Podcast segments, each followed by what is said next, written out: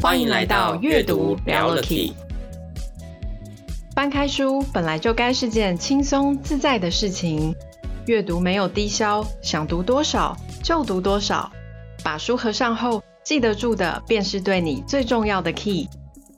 在这里，透过真实的素人故事，我们与你分享阅读带来的启发与改变，一起拉近书本与生活的距离。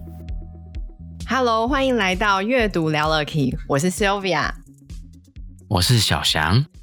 你也累隔太久了吧？没有啊，我今天想说是第二，让你先开场出声音，后面我就会突然想说，慢慢的、很优雅的把我的声音展现出来，所以稍微累隔了一秒。哦，是这样，是这样。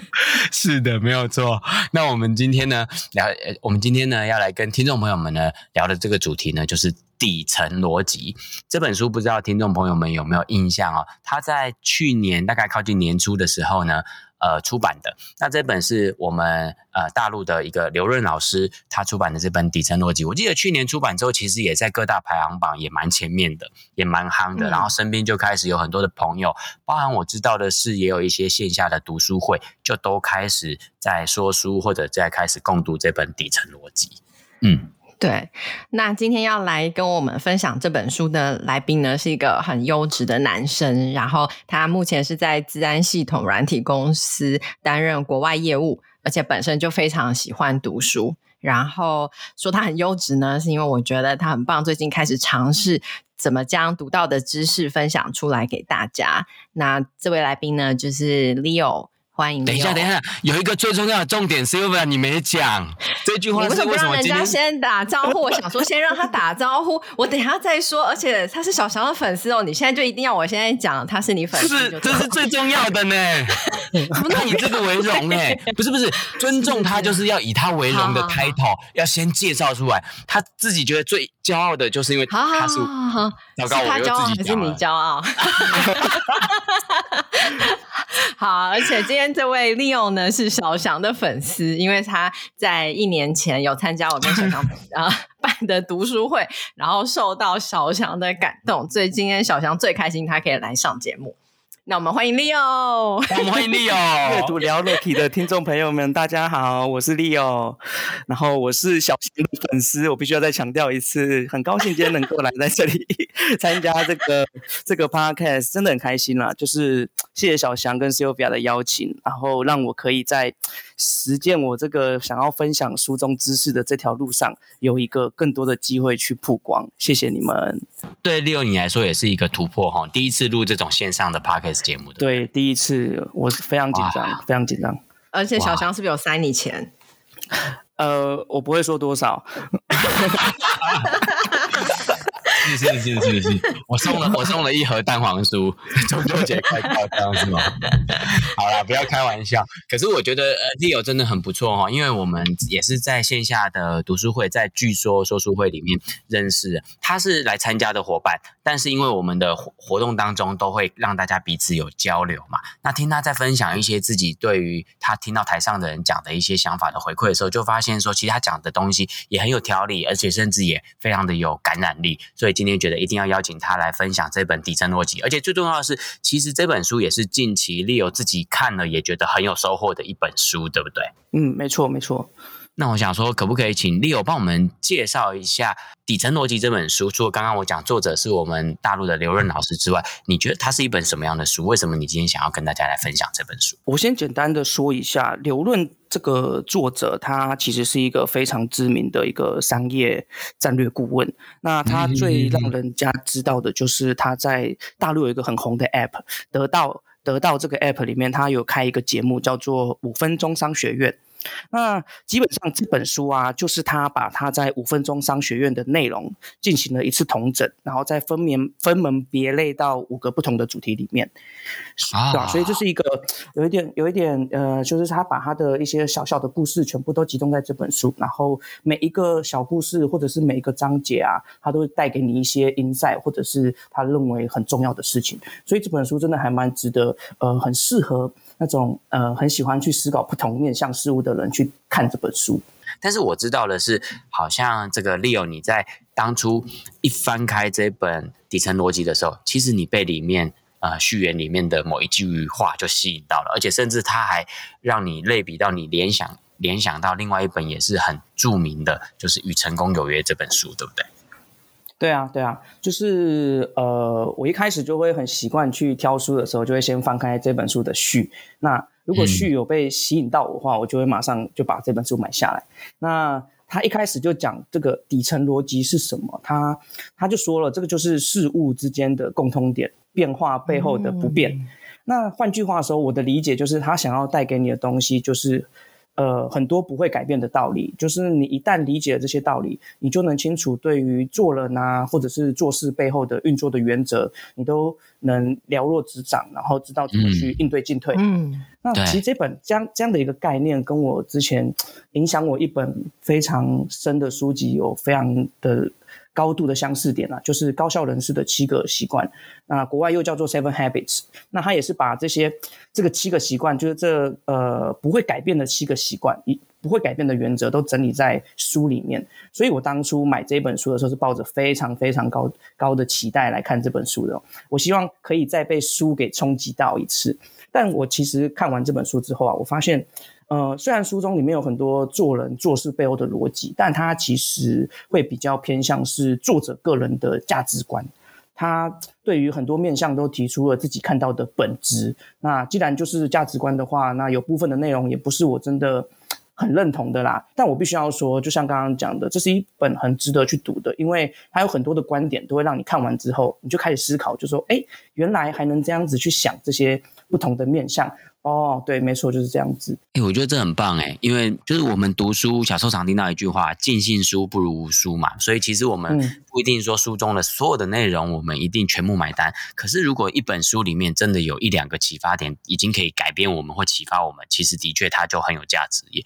然后刚刚 Leo 前面有提到，其实这本书是刘润老师作，也就是作者，他有写到会可以让我们很多。对于思考事情的角度面向，可能有很多不同的启发，对不对？对啊，对啊。其实我觉得很多事情啊，其实不一定有那种很黑黑白是非黑白的答案。其实如果一本书可以引发我们的思考，就已经有那个价值存在了，对不对？就是它未必是完全需要非常明白的答案。我觉得，我觉得有时候一本书可以启发大家的思考啊，像启发我们今天的讨论跟接下来的讨论，我觉得其实就就很棒了。嗯嗯，我也是这样觉得，甚至是让我们个人可以有一种批判性思维，我觉得这本书就非常非常的棒。好，那所以今天 Leo 呢，要在这个这一集里面呢，跟我们分享，他有感觉到这本书有两大主轴，提到两个重点是他很有感觉的。首先第一个哈，我觉得这个第一个这个主轴这个名词就超酷的，超洗人家耳朵，叫做注射式洗脑。哎，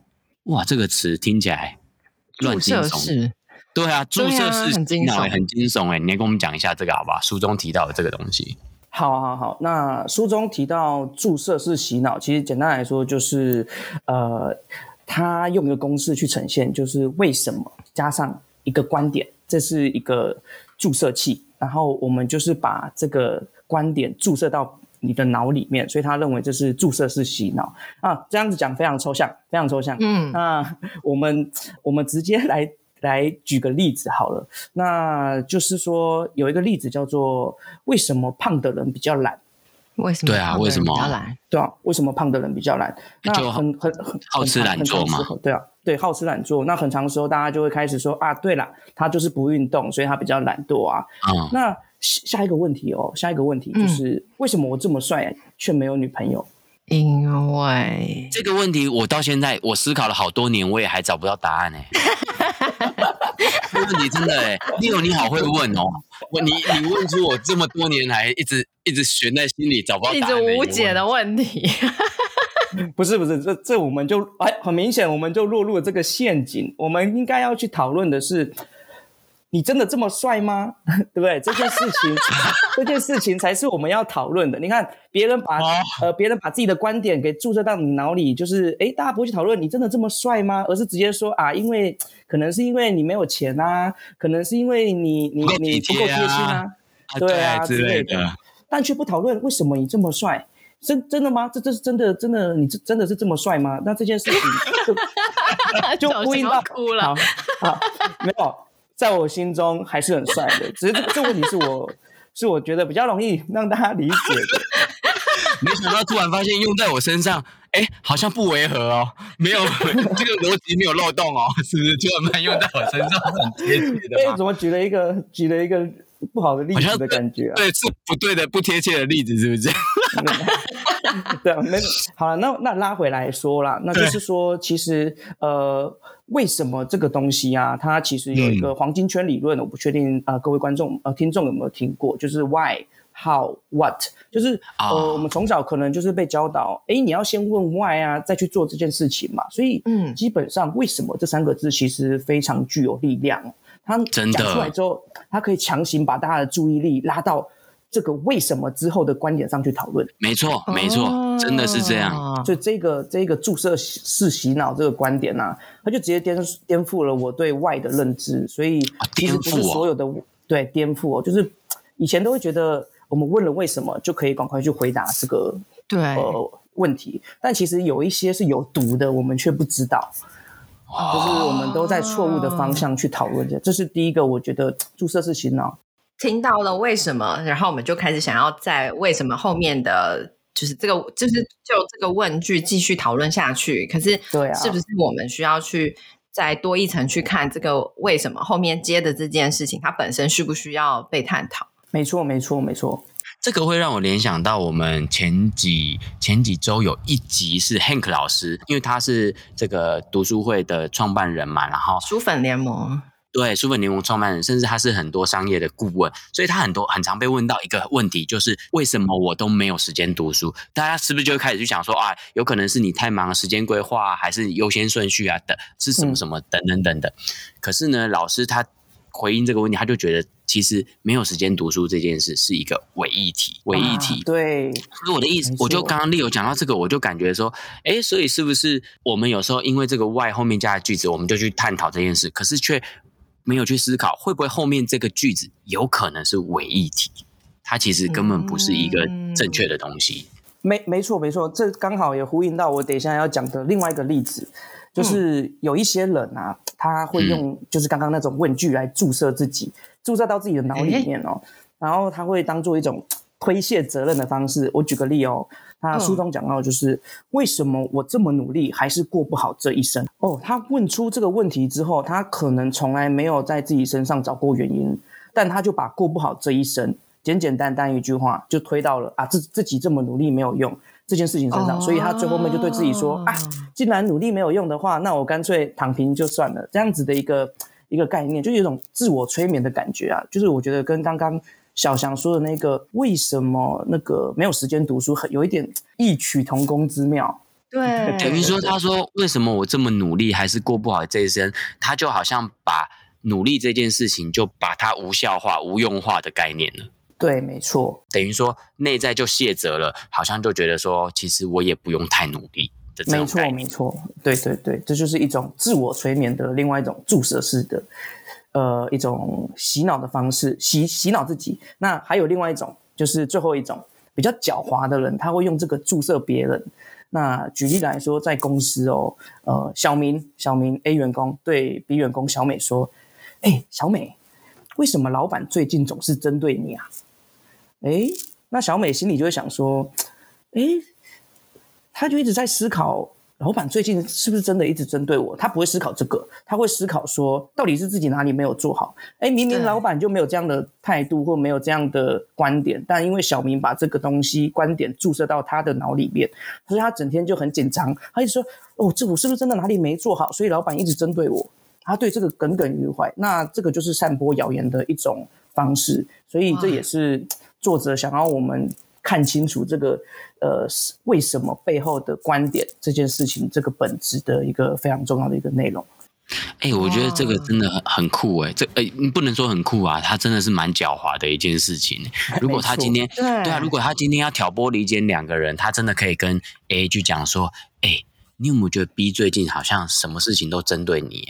他光是这样哦，然后真的 A 就会直接开始觉得说。对啊，我是怎么了吗？我是哪里惹到他了吗？这样子，但他不会真的认真去想说，C 跟他讲的这件事情是真的还是假的，他就不会去。不会去思考这件事情，这个地方很有趣诶，因为从来没有想过为什么后面这句话就是这样子的一个组合这么的有毒，或者是它的影响会这么大。你可以拿来催眠自己，或被别人 催眠，被别人影响，被别人挑拨离间。原来它后面可以藏这么这么多东西，好可怕哦！以后听到为什么都要就是再多想两遍再回答。没没错没错，就是，呃，作者刘润他提出的解防止这件事情最好的方法就是你先把为什么拿掉，哦、我们去探讨后面那个东西，那这就比较容易去呃先对人家讲的话去做思考，这也是作者给出的建议。那但是我们也不必说太紧张啦，因为有时候如果我们先多一道功夫，我们先把后面那句句句子先判断了，如果是正确，那我们还是要再回来。继续再想那个为什么这个句子的这件事情，就是为什么我这么帅还没有女朋友这件事，还是要认真思考一下。这样，如果真的长得很帅，照完镜子之后发现，哎，真的还是还还不错。好，那那或许还是这句话。那那时候你是需要有人敲醒你，是不是？不是不是不是，因为有可能真的是，因为因为有可能真的像 Leo 刚刚举例的啊，有可能是哎不够贴心啊，不够什么嘛，我们要找出其他原因嘛，对不对？好，有好了，不要讲帅，确定有其他原因，感觉有有一种自我催眠的感觉。我注射自己，我在注射自己，对，注射自己。感觉注射自己就好有画面了，好像真的在吸毒哎、欸、哦，没错 没错，就是自 自嗨，非常开心，非常开心。OK OK，难怪这个是 Leo 看的这本书，他一直跟我说，这个是他真的觉得最深刻、有印象的部分。注射是洗脑，可是我觉得 why 这件事哈，他拉回来本质，他还是可以。如果我们是自己问自己这个 why 的话，还是可以帮助我们对一件事情去找出它的本质啊。所以也不是说遇到 why 就觉得一律都是不好的。只是说，它多一层功夫，可以让我们知道说要先去判断它后面讲出来的东西，这样子。那那我想说，还有第二个，好像也是今天 Leo 要跟大家听众朋友们来分享的。哇，这个词也是我听了我就觉得超级专业的，边际交付时间，来跟我们聊一聊这个。好，那在讲边际交付时间这个定义之前，我想要先问一下听众朋友，或者是小翔跟 Sylvia，那就有一个思考题，嗯、就假设你的孩子。呃，要上高中了，嗯、那他有两个天赋，他会画画，也会弹钢琴。那他现在需要一些明确的方向，那你认为我们该如何去给予一些建议？他是两个都想做，但是很难选择，是吗？对对，你只能选择一个的话，你会怎么选？请他斜杠，全全都要，全全全都要。还在做选择，你已经长大了，全都要，全全都要。他还是小朋友。对对对，好，没关系，要做选择。对对对对，那作作者其实就对这件事情，他有他自己的看法。那他就用边际交付时间这个概念来看不同的产业。那边际交付时间呢，它就是呃每提供一项服务或产品所需要增加的时间。好，那我们回过头来，刚刚这个思考题，画画的收入啊，如果你今天去做画画，你要赚钱的话，你的画画的收入来自于你画的画。卖画。对，你来自于卖画，那你每画一幅画啊，那你花的时间，你的编，你你每每每画一幅画花的时间，其实基本上画的再好，你时间还是那样子，所以你一个人没办法画画的话，可以满足所有的市场，因为你的边际交付时间很高。嗯，Leo，你的意思是说，就是他因为他是手工画的，所以他每画一幅画，就是会有那个一定的时间在那边。没错，没错，嗯。OK，如果你要换一幅全新的画了，然后你就是要有时间。呃，当然，呃，你你如果是快速的印刷，那个就不在我们讨论的范围里面。那就当然是纯手做的话。那钢琴的收入，刚刚弹钢琴的收入，最主要会来自于呃版权这件事情。那因为你去做一首曲，那音乐是可以复制的。那这件事情，呃，你做了一首曲，它可以被大量的给发行，所以你的边际交付时间是零。但是呢，这有一个问题哦，就是，呃，通常啊，只有非常非常知名的人拥有最多资源。为什么？就是某一个人出了一个唱片，会有人去买，对，对啊。那但是很多人如果都来出这唱片，那你你不会知道这个人，所以他在这个市场上面是非常，呃，对，对于这个概念来说，他是呃只有。非常知名的人拥有最多的资源，所以他就垄断了整个市场。那想要新进入的这些人，他就必须要去承受一个比较大的风险，才能去得到一定的报酬。嗯啊、哦，等于他就是说，你一旦选择这种边际交付时间为零的产业或工作的话，你就要有办法让自己好像是你要爬到它的龙头，爬到它的最前面。没错，不然很有可能，不然很有可能你是不会有任何的收益的，或者是你就是很容易失败的。它是很很明显的，有点像赌注哎、欸，就是如果你大卖就大卖了，没有就没有了。这种对对没错，所以最作者在回答这个这个思考题，哎，你要选择绘画还是弹钢琴的时候，他其实给一个答案是非常中立的。他认为说，你想要一个巨大的成就，那你就会伴随这个巨大的风险，就是边际交付时间为零的产业了。对，险中求胜。嗯、那但你也可能你什么都没有。对对。那那如果你选择边际交付时间比较高的，那你想要求稳就好，你基本上画的话，你还是有可能有人会买，然后基本上这个市场就不会被满足，所以你只要可能画的相对好一点，就会有人欣赏你。那所以这两个在、嗯、呃作者用边际交付时间这个观点来看的，它未来的竞争格局是非常不一样。嗯嗯嗯嗯，其实我觉得这是两种不一样不一样的产业或者是商业模式、欸，哎。是完全、嗯、完全不一样的，一个一个可能就是求稳，但是你说要突然呃规模很大或者是报酬率很高的话，是有有有点困难的。但是边际交交付时间为零的产业，感觉你如果赌押对宝赌对了，然后就大红了，就大就变首富了，就可以有机会变首富的概念。就就很可是很很多网络的巨头都是这样。哦，可是如果边际交付时间长的那种，给人家感觉就是饿不死，对啊，然后对对饿不死，但是你也很难有机会发家致富，它就是稳稳的那种概念。可是我刚刚隐约有听到 Leo 讲到一个词，可以帮我们多说一下。你说在边际交付时间比较高的这种产业，它是不是不容易饱和？你是不是有提到饱和这两个字？对，没错，就是不容易去满足所有的市场。对，我们在讲到不容易满足所有的市场，对对对对对，为什么？嗯，对，我们再举另外一个例子，也是刚好作者有提到这一点。他说，现在不是这种变化很快的时代，大家都在说，呃，未来有什么行业会被取代啊？然后什么行业会消失啊？那作者就认为啊，他我们应该可以很认真的去思考，边际交付时间不为零的行业，像是服务业，像是餐厅。哎，这就跟我们可能过往都觉得，我们一定要往边际交付时间为零的产业去发展，才有可能出头。对啊，对啊。对啊对对对，但他作者认为，呃，在这种边际交付时间不为零的行业，像是餐厅，就一定会有人做，而且你今天路上满街都是餐厅，所以基本上也不可能一间餐厅去服务所有的客户，所以不会有这种垄断市场的情况发生。那你每一间餐厅也不会因为真的，除非是真的很有名，真的真的真的非常米其林三星那一种，才有可能走到很顶，但也不会因为旁边开了一间米其林三星。就没有人来吃你的卤肉饭的这种概念。嗯，嗯，但是我觉得，我我觉得好像它是因为刚刚你的比较，餐厅跟餐厅之间，他们本身都是边际交付时间比较长的。对，但是如果是拿这两种不一样的商业模式来比，就是边际交付成本为零跟不为零的来比，好像就是会觉得会就是这样比起来的话，会觉得交交边际交付时间不为零的。嗯，商业模式感觉它很难，就是它大概就是生存，就是像刚刚小球说的求稳，然后饿不死。可是他如果想要跟呃边际交付时间为零的商业模式来比，他没有办法就是赚大钱啊，或是有很高利润的状况发生。对对啊，可是但是 Leo 刚刚补充的一个是说，如果今天在这两种产业里面，嗯、我选择的是进入交付时间比较高的，那我进入这种产业的时候，我就会有一个安全系数，是来自于说，因为这种产业就算有里面有龙头，有再厉害的品牌。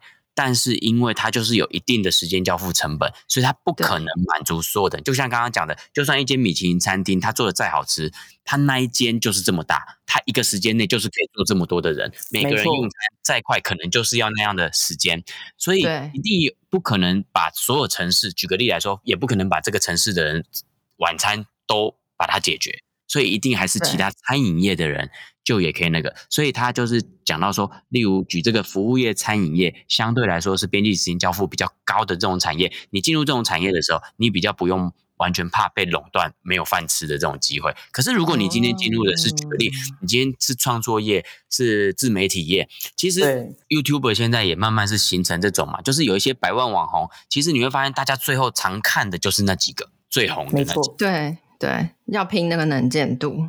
对，可是你后面变成你要进来的，要么你真的还是有办法突围，再不然你很有可能在里面。就很很有风险，会很高，要成功的什么都没有。嗯，对啊，对啊。所以在选择行业的时候，应该就是大家可以用这两种方式。去考虑嘛，对不对？我觉得我自己有切身之痛，哎，我可以分享吗？可以，好啊，很想知道。就是就是我在疫情之前，然后那时候有开一间咖啡厅。你讲疫情前，我就知道要讲咖啡厅的经验。对，那也是那也是我们就是开始做台北据说的一个一个一个场地。然后，但是因为他那时候是我第一次觉得，就是做餐饮业，然后做咖啡厅，它是一个很辛苦。他他可能不是说他可以可以打平，但是他不会让你赚钱，你就觉得我很累，然后然后我很忙，然后结果没有赚到钱。因为我那时候最最深的感慨是说，我卖我今天好想卖咖啡，假设我要卖两百杯，我要做两百杯制造咖啡的动作两百次，对，没错然后哇一直重复一直重复。可是我自己另外一个主业呢，我是在游戏公司里面工作。所以我们在做卖游戏，它就是像那个边际交付为零的这个工作。对对对，我就觉得这两个比起来差太多了。一个是我纵使我一个游戏，我可能做三到五年，但是我做完这个三到五年之后，我可以卖两年。然后每卖一个人，每卖一个一个 player，你不用重新做一次，你不用再花三到五年重新做一次游戏。对，但是我卖咖啡，我卖一杯，我就要重复一次，卖一杯就要重复一次。所以我想要客人来，我想要生意好，但他来 生意好的时候，我又累到死；然后生意不好的时候，我又很担心。所以我觉得他是一个很辛苦，然后最后就是你会觉得我很累，我我到底为什么要这样的一个人？人家说这种就是。呃，老板就会变人好店倒，店好人倒，就店生意好人就倒。对对对，但是如果人很好，真的没事，店就会倒 的概念就很矛盾啊，就会陷入这个。对，所以我觉得编辑交付时间。很很高的，我觉得，除非真的要很有热情，或者是因为我可能自己也经营不善，就是成本没有控制好，那我觉得可能，譬如说可以开到加盟店的，或或者是流程真的顺的很好的人，就不会这么辛苦，不然我就会像我一样，最后把店关起来。但是，但是我记得 Leo 是这在这个部分，是不是作者也有提到一种，就是说，呃，如果说呃，我们希望在假设真的进入的是这个交付时间比较。高的这种产业里面的时候，其实也是还有一些机会是可以让它突围的，让它可以成长速度快的一些方法，对不对？对，没错，因为基本上边际交付时间为零的行业啊，它才有可能得到这种指数性增长的机会。那、嗯、我们就举可能开咖啡厅这件事情来说好了，如果你今天是这个咖啡厅，你把刚刚做咖啡那件事情外包给别人来做。你就单纯 focus 在你所有的行销的东西上面，嗯、这个品牌，也就是说，像现在可能比较多饮料店去加盟这件事情，做品牌，一间，对，你做一间店，你可以卖好几个加盟者，对，但所有的饮料都不是你在做，对，这就是，这就是，这就是他作者认为，如果你真的想要赚钱，指数性增长。你一定要做边际交付时间为零的东西。那当然，把这个边际交付时间为零跟不为零的两项事情切割开来，就是、啊、呃大家的功课啦，要去切割这些东西。麦当劳也是这样，对，麦当劳也是让别人加盟，别人去做汉堡，然后他做他的麦当劳总公司，推出一些新的 idea、新的 combination，然后这样子去卖他的产品。嗯、哇，这个思考角度我没想过，我觉得很不错哎，就是你把交。如果你想要从事的产业，它是边际交付时间大于零的，那你就把这个部分切出去，然后外包给别人，花别人的花别人的边际交付时间。没错，就这个概念，这也是拉高起来去做交付时间为零的事情。嗯，对，对对对对。当初就是我老婆她喜欢做美甲嘛，然后因为我们路上看到太多美甲店，嗯、那我们就觉得说，哎，这么多美甲店是不是就已经饱和了？但后来，如果你你今天用这个角度来思考，你每做一次美甲，起跳都是两个小时，就像理发店一样，沙龙到处都是，但从来没有一间沙龙可以符合所有的客人。所以，每一位美甲师或者是美发沙龙，他的顾客数最终会有个上限值。所以，用这个角度来看的话，你就算进什么时间点进来做美甲，哎，你好像都会有你自己的自己的顾客群啊。所以，最后面他就还来试试看。然后，现在也真的发现，不论街上再多，或者是并着开连连着开三间，他都还是会有客人来上门去做美甲。哦，对啊，是不是它是客制化的东西，对不对？它就不是标准品。它是为了每个人量身定做，欸，所以你很难符合每一种千千万万的需求。就是剪指甲，就是需要时间。其实 Leo 举这个例子，我听到他是说，因为你看哦，你每服务一个人就是要这么多时间，所以举个例来说，你一间店也不可能消化这整个城市所有想要做美甲。没错，没错。你就算再有名的，嗯，你一天这个就算你都不。不睡觉，二十四小时都在做美甲，你也只能假设一个人两小时，你也只能服务十二个小时。十二个小时，那你还是有超远远超过十二个人想要做美甲，你服务不了。对啊，所以他美甲又是一个月又要再重新做一次的一个东西，所以如果你有固定的客户，你一天做十二个小时，三十天都在做，哇，累爆，呃，就是 都没休息哦。你总共也不过就是三百六十个客户，过了一个月又是这三百六十个客户，对。对，他们就很喜欢你的创作，可是市场一定远大于这三百六十个啊！对，没错，没错。所以是不是要买五间美甲店？未来如果有要开美甲店的话，我们再怎么想要把这件事情外包出去给别人做，这是我们现在有的这个思考了，就是这个边对对对，对一个边际消费时间的概念了。那当然，就像 Sylvia 说的，做这件事情非常需要热忱，因为他做美甲时间、嗯、美甲服务就是每做一个。他就要花两个小时，那他要赚钱的话，他就必须要花更多的时间去赚更多的钱。所以他现在好险看起来是非常有热情的啦，所以他能一直持续的去接客人。OK OK，对，棒哦！我觉得，我觉得 Leo 跟我们提到自己刚好身边就是有这样实际的例子，而且你们真的把书里面教的这个观念拿来去思考判断，说，哎，那他要不要投入这样的一个产业？我觉得这就是这本。底层逻辑这本书给你很大的一个帮助，对啊，因为它就多给你一种思考的方思考的依据，你可以用这样的逻辑去判断你现在正面对的问题，你就可以去判断说，哎，这个问题如果我用不同的面向去思考的时候，可能有什么样的结果，然后最后自己再来做出一个有意识的选择。嗯这样，我觉得这好像也是这本书，是不是？呃，Leo，你也觉得这本书读起来一个最大的收获的部分，就是它真的提供我们很多各式各样的方式，然后来去思考一个生活中的问题，这样子。对啊，对啊。所以我其实呃，最后的小心得对于这本书啊，就是看完之后，真的是希望、嗯、呃，平常很想要去做更多面向、不同面向的人，想要做更多思考，或者是想要得到一些不同的 insight 的人，真的很适合去看这本《底层逻辑》。OK，所以这个是你你最后想要分享给我们这几种朋友们的的一个读这本书的心得。OK，嗯嗯，没错。那 Sylvia，你听完之后，今天这集有没有什么要跟大家结尾、跟大家分享的？我觉得，我觉得这本书感觉它的它很好用，因为像刚刚说的，就是可以去启发我们的思考。那我们之前在很多集节目也讲到，就是就是书我们读起来要为能够为我们所用嘛。那我觉得这本书它其实就提供了不一样的角度去思考或是看事情，包含刚刚前面讲为什么的那个部分，就是真的会、嗯、真的会让让我从或者是让人读者从不一样的角度去看一直都在生活中发生的事情，然后他给你一个一个切入点，让你去重新思考这件事情。我觉得光这样这本书其实就很值得就很值得读了。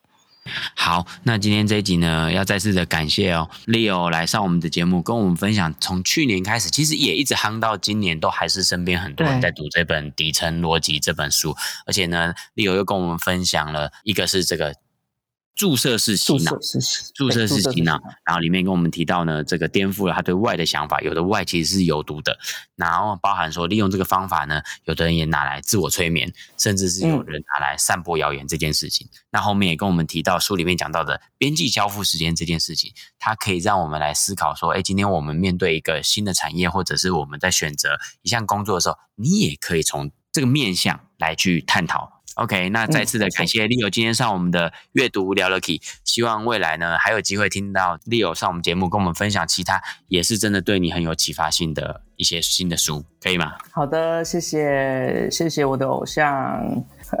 OK，没问题。那我们 okay, 我们阅读聊了 Key 呢，谢谢每个礼拜二的睡前呢都会更新新的一集，欢迎所有的听众朋友们呢都可以到我们每一集，我们在我们的粉专呢也都会上。